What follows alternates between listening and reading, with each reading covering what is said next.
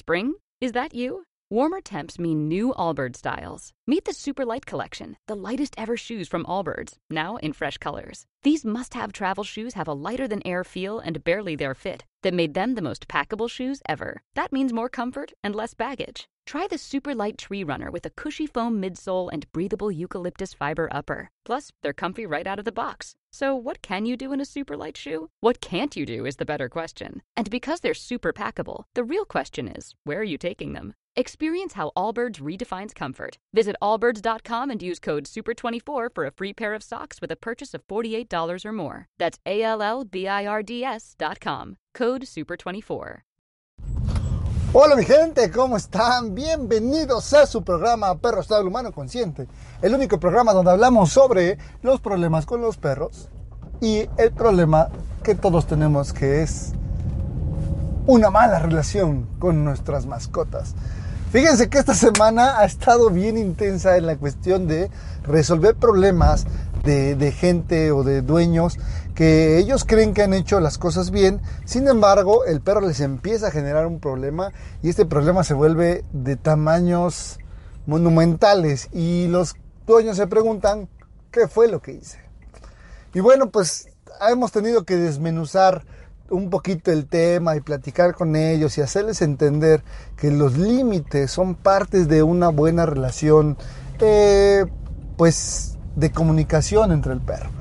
Así que hoy vamos a hablar justamente de los límites que se le deben poner al perro y entender que los gestos que genera el perro hacia nosotros no siempre son los más saludables. Así que bienvenidos, empecemos con el tema. Bien, bueno pues les decía, hay muchos gestos que los perros realizan hacia nuestras personas que a nosotros nos parecen pues divertidos, chistosos, eh, no sé, que inocentes, inofensivos. Desgraciadamente, el tiempo nos va generando muchos problemas porque dejamos que estos hábitos se vayan consolidando hasta el punto que el perro genera un poder que ya no puede controlar.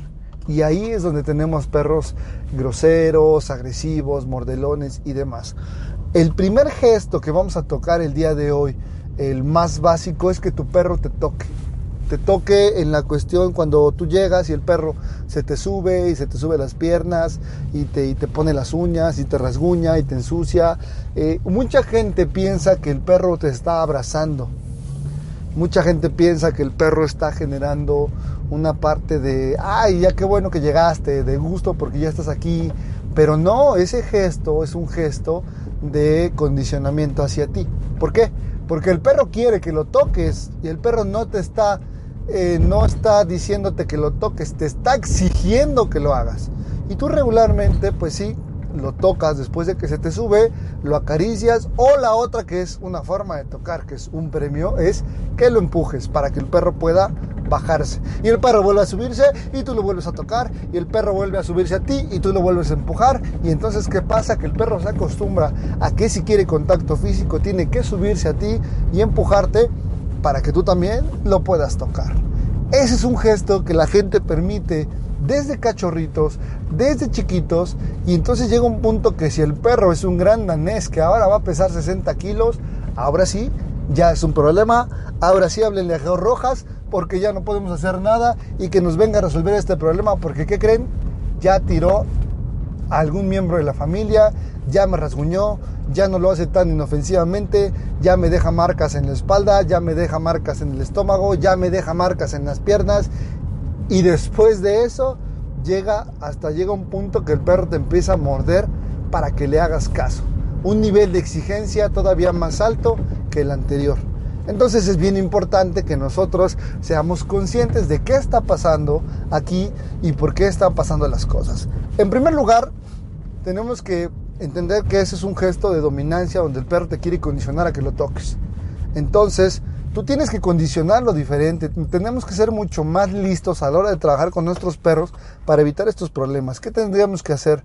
Yo en lo particular lo que trabajo con mis perros es que mis perros no se pueden subir a mí. No me pueden tocar, no me pueden empujar, al menos los míos, los de mi casa, los de los del los que son míos, míos, los que yo alimento y, y cuido y veo, los seis perros míos no se pueden subir a mí porque no es un gesto tan inocente, ¿no? Ahora, Si yo les digo que se suban a mí y yo les hablo porque los quiero abrazar, porque quiero que se suban, porque los quiero cerca, yo les doy autorización y el perro lo hace. Pero de otro modo el perro no puede tomarse esa atribución de simplemente llegar y tocarme. Entonces es bien importante que desde pequeños ustedes le enseñen a su perro a que tocarlos pues no es nada bueno.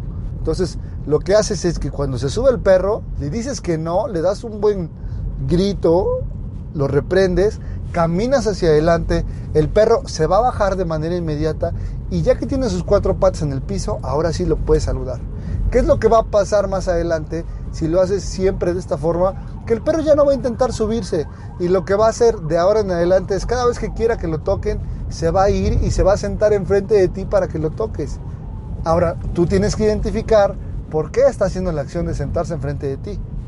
Si no identificas esa acción y no la premias, va a desaparecer y el perro se va a ver forzado a buscar otro método para que lo toques. Y otro, y otro método puede ser que el perro te empiece a morder. Mucha gente conozco y de algunos casos que he visto que el perro muerde la mano de la persona y como que la llama o la lleva a algún lugar. Pero ahí no termina todo. Llega un punto en donde ya te muerden la ropa, ya te jalan el zapato, ya te están mordiendo la mano, ya te rasguñan, ya te, ya te exigen. Entonces lo mismo, es lo mismo.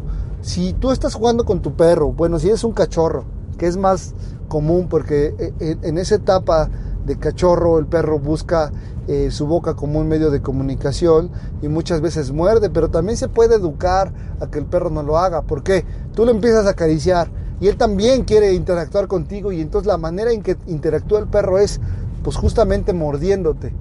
Entonces cambiemos de esa parte. Por ejemplo, a mis cachorros es, me estoy acariciándolos y me empiezan a morder, los suelto de manera inmediata y me voy. Entonces el perro a la larga va detectando que cada vez que él te muerde, tú, a ti te molesta. Y como te molesta, te vas. Entonces si el perro quiere que lo sigas tocando, va a dejar de morderte y va a cambiar esa, esa conducta por lamerte. Y creo que lamer no es nada malo. ¿Estamos de acuerdo? A lo mejor a mucha gente no le guste por la sensación de la lengua del perro y todo, pero no es nada malo. Es prefiero que el perro me esté lamiendo eh, me babe a que me muerda y me esté agrediendo o me esté exigiendo que lo toque y me exija de una forma en la que ya me genera un daño, ¿no? Ese es otro gesto que la gente no entiende. En la parte de que el perro como que te muerde, te exija, llega un punto donde ya el perro te muerde y donde ya el perro ya te lastimó y ahora sí le hablamos a Geo Rojas para que nos venga a ayudar, pero pues entonces ya necesitamos mucho más trabajo, mucho más tiempo y generar nuevos recursos para que el perro elimine esa conducta. Recuerden que muchas veces sin querer le fijamos una conducta al perro y le generamos un problema mayor. Así que de verdad eh, lo mejor es acercarse desde, si no tienes mucho conocimiento sobre perros, si tu perro no es tan fácil, si tu perro es complicado, busca a un profesional que te ayude para que puedas así entender. Si no deseas, pues, ¿por qué no te documentas un poco? Te invito a que vayas a, los videos, a YouTube.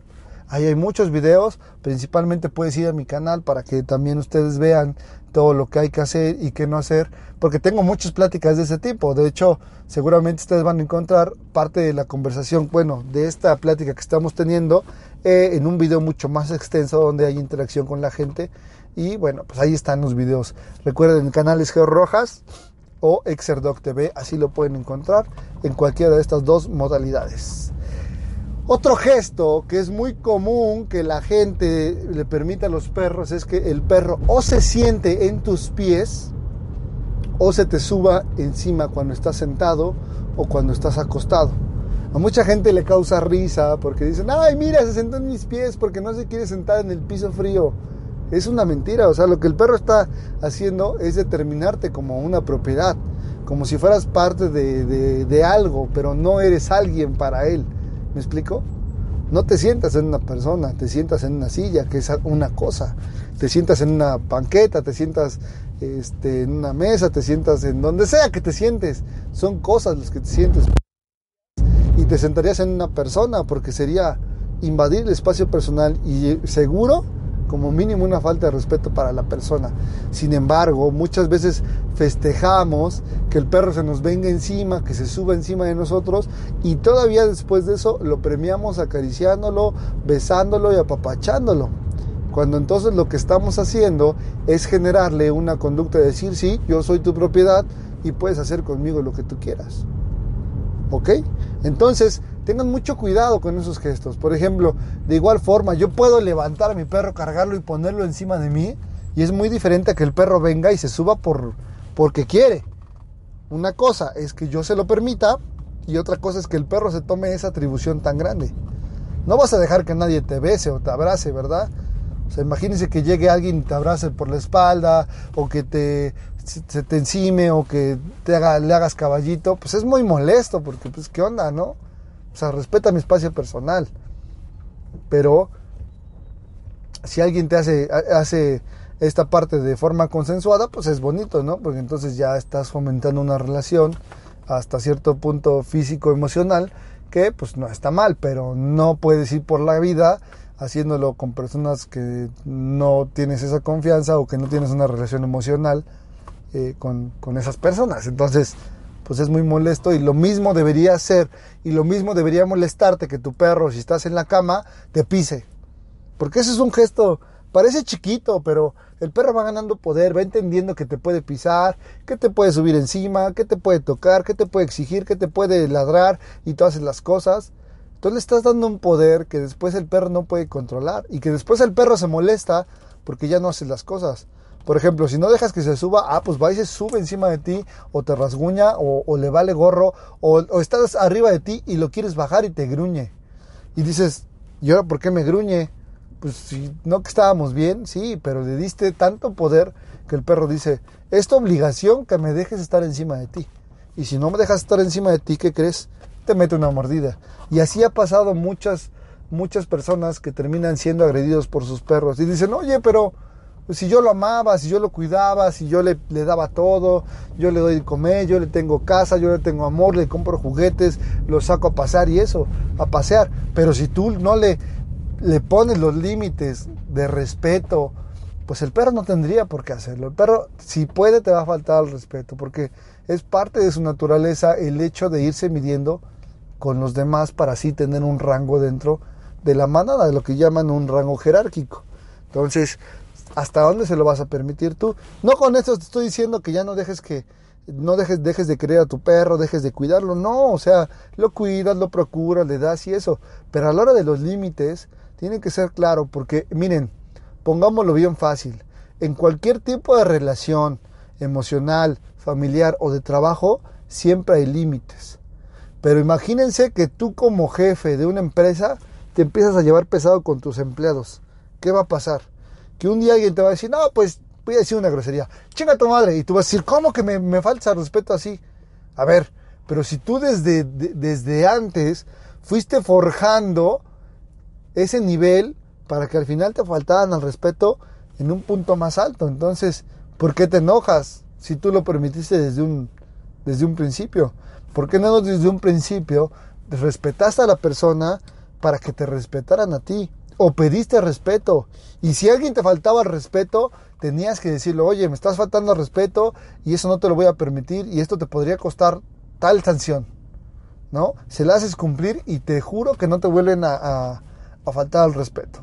Pero si tú lo estás permitiendo con que se te suba, con que te muerda, con que te pise, con que te orine, porque hay perros ya que llegan a un punto de orinar a los seres humanos que se me hace una falta de respeto increíble pues entonces no te preocupes si un día te muerde, porque tú le estuviste forjando ese nivel para que al final le dijeras, tú puedes hacer lo que quieras, cuando quieras, como quieras. Yo sigo siendo una cosa y sigo siendo tu propiedad.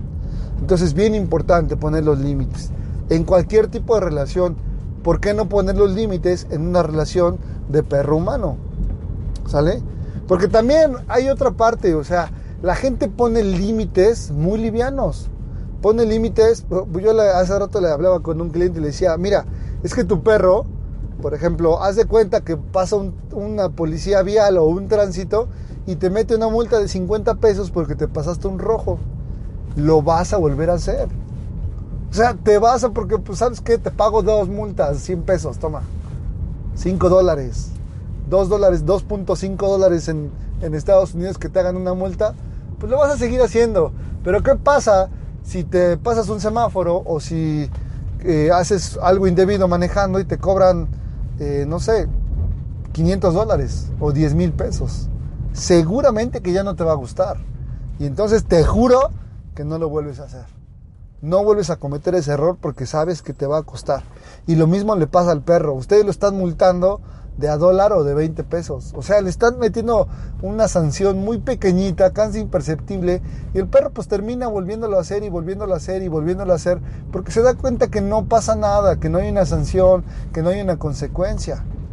Entonces la propuesta aquí es cuando el perro genere algo así o, un mal hábito, pues ustedes castiguen de forma enérgica para que el perro no lo vuelva a hacer y así van a tener que batallar muy poco porque van a castigar, no sé, una cantidad de veces corta a tener que castigar toda la vida la misma actitud y el problema es que cada vez requiere más y más y más y más castigo.